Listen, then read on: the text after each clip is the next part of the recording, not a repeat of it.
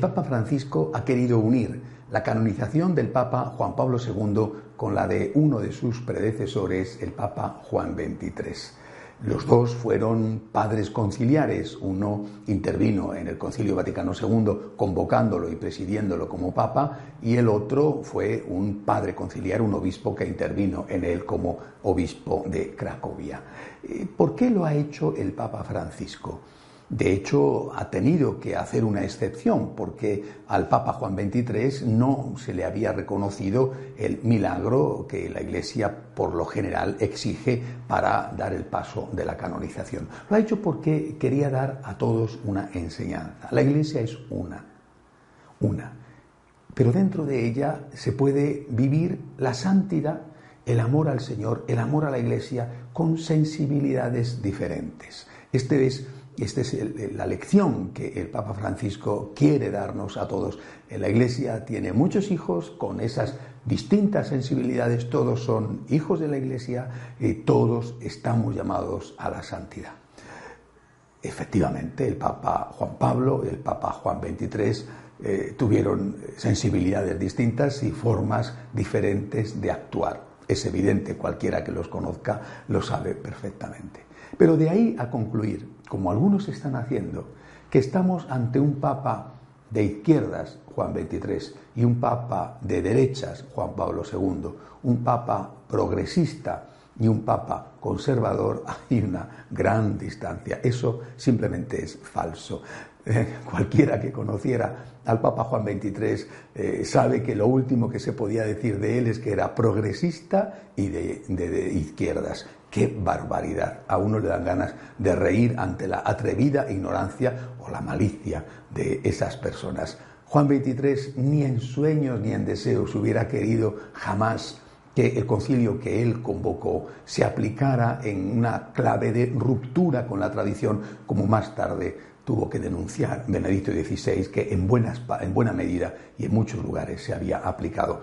Él convoca el concilio precisamente para poner al día a la Iglesia el famoso ayornamiento, pero volviendo a las raíces, volviendo a las fuentes, no huyendo de las fuentes, rompiendo con ellas, sino volviendo a las raíces y volviendo a las fuentes. Eso es lo que el Papa Juan XXIII quería y por tanto eso no tiene nada que ver, ni mucho menos, con una aplicación de los decretos conciliares en clave de ruptura. En cuanto al Papa Juan Pablo II, efectivamente fue un hombre vital, decisivo para acabar con la dictadura terrible, sanguinaria del comunismo en el mundo, pero hay que leer sus encíclicas sociales, Solicitud de Rey Social y Labor en por ejemplo, para darse cuenta de que para él el tema social era tan importante como lo fue eh, la cuestión de la familia o la defensa de la vida.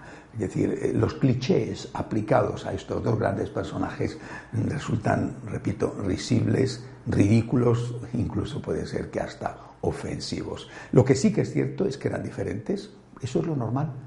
Es decir, cada papa va a completar la tarea del anterior. ¿Por qué? Porque nadie es perfecto, nadie. Somos seres humanos. Tenemos nuestros defectos como pecadores y tenemos nuestras limitaciones. Y por lo tanto, eh, el Espíritu Santo, que es el que de verdad guía a la Iglesia, se encarga de elegir a la persona adecuada para completar, para seguir dando un paso adelante en la larga marcha de la Iglesia en estos dos mil años de historia. Un papa completa lo que hizo el anterior, no corrige, no echa por tierra, sino que completa. Y después vendrá otro que completará lo que hizo él. Yo creo que esta es la clave y lo que el Papa Francisco ha querido eh, uniendo las dos canonizaciones de estos dos gigantes. Una iglesia, dos papas santos, efectivamente, dos formas diferentes de ejercer el pontificado en dos momentos distintos, porque al Papa Juan Pablo le tocó mucho más duro que al Papa Juan XXIII. Pero al fin, el mismo amor a Cristo, el mismo amor a la iglesia. Quiero añadir también otra cosa que me parece muy importante. Esta semana ha sido noticia la supuesta llamada telefónica eh, por parte del Papa Francisco a una señora argentina que está casada civilmente con un hombre divorciado y que por tanto no se encuentra en condiciones de comulgar. Esta señora y su esposo han hecho circular la noticia que ha dado la vuelta al mundo con, con gran espectacularidad y de forma inmediata de que el Papa les habría llamado personalmente para decirle que él les daba permiso para que fueran a comulgar y que podían desobedecer al párroco eh, que aplicando la doctrina de la Iglesia se negaba a darle de comulgar. Bueno, eh, el Vaticano ha tenido que intervenir inmediatamente diciendo que no hay constancia de dicha llamada y no hay constancia del contenido de la llamada, es decir, que eh, no, no, hay forma de, de demostrar que efectivamente el Papa llamó y que el Papa dijo lo que dicen que dijo. Pero ha dejado claro el Vaticano que la doctrina de la Iglesia no ha cambiado.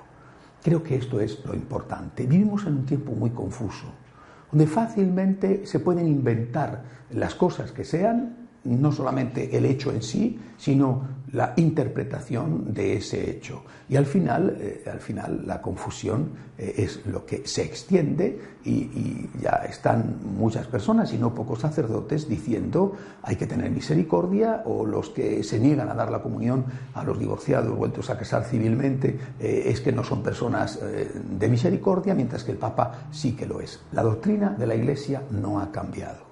Y no puede cambiar porque está basada en las enseñanzas de Jesucristo. ¿O es que acaso Jesucristo no fue misericordioso? Yo creo que esta es la cuestión de fondo. ¿Es que Cristo no fue misericordioso? Porque si Cristo no fue misericordioso, entonces todos tenemos que irnos. Sin embargo, la misericordia de Jesucristo estaba unida a la verdad. No puede haber misericordia sin verdad. Si separamos la verdad de la misericordia, hacemos de la misericordia una caricatura de la misericordia. Cuando una persona no reconoce su pecado, no reconoce que lo que está haciendo está mal hecho, no pide perdón, si no se siente pecador, no pide perdón. Y si no pide perdón, ¿cómo va a recibir misericordia? El engaño, la mentira, decir que es bueno lo que es malo y que es verdadero lo que es falso, no es misericordia, es hacer daño a la gente. San Juan Pablo II es el Papa de la Misericordia, no hay que olvidarlo. Él es el Papa de la Divina Misericordia, él. Y él insistió reiteradamente en la gravedad de la pérdida del sentido de pecado. Porque perdiendo el sentido de pecado, diluyendo la verdad, diluyendo el sentido de pecado, se hace inútil y necesaria la misericordia. Eso será otra cosa, será tolerancia o será otra cosa, pero no llame usted misericordia a lo que no es misericordia. La misericordia es lo que se da a aquel que la pide, cuando el que la pide está arrepentido de sus pecados. Así que yo creo que tenemos que pedirle a los dos papas santos, Juan XXIII Juan Pablo II, que intercedan desde el cielo por su sucesor, el Papa Francisco, que no lo tiene fácil. Y me parece a mí que es muy importante acoger la reiterada llamada del Papa Francisco a que recemos por él, recemos por el Papa, alegrémonos por estos dos gigantes que están ya oficialmente, lógicamente estaban ya ahora oficialmente en el cielo e imitemos su ejemplo. Hasta la semana que viene, si Dios quiere.